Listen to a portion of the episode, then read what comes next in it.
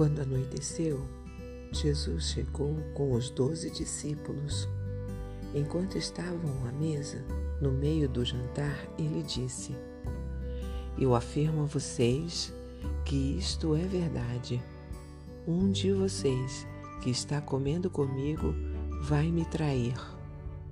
Então ficaram tristes e, um por um, começaram a perguntar: O Senhor não está achando que sou eu, está?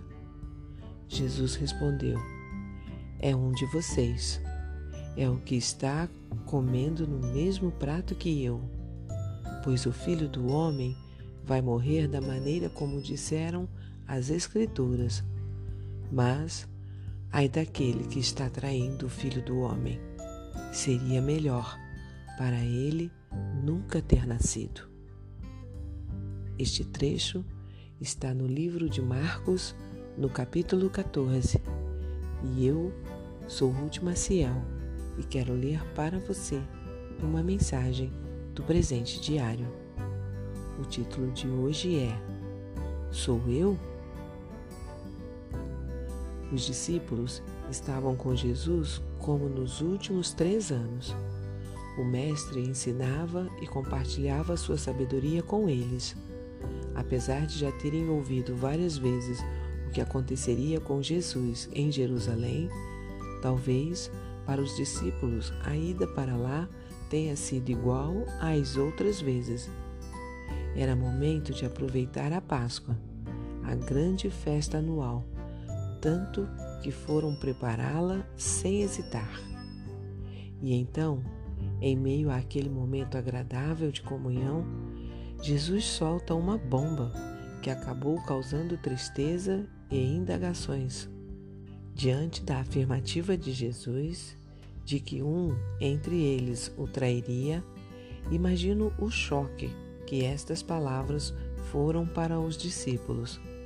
E por isso fazem a pergunta do versículo em destaque.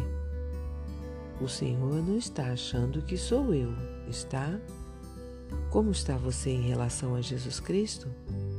Talvez você participe regularmente de uma igreja, das suas programações e atividades. Mas é possível que, em seu íntimo, consciente ou inconscientemente, esteja traindo Jesus ao questionar o que está escrito na Bíblia, tentando adaptar os princípios de Deus ao estilo de vida moderno, deixando de chamar de pecado o que Deus chama de pecado minimizando sua condição de juiz ao dizer que ele é amor e por isso não condenará ninguém. Não se esqueça que Jesus Cristo veio para salvar e transformar as pessoas, dando-lhes uma nova vida. Ele, de fato, disse: Eu não te condeno, mas também continuou com: Vá e abandone a sua vida de pecado.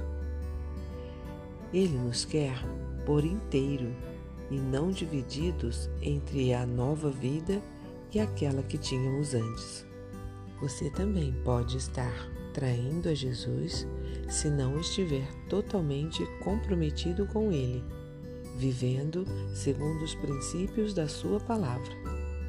É preciso perguntar-se constantemente: Estou traindo a Jesus? E se a resposta for afirmativa, Arrependa-se, confesse os pecados a Deus, abandone-os e siga verdadeiramente ao Senhor Jesus. Um pensamento para o dia?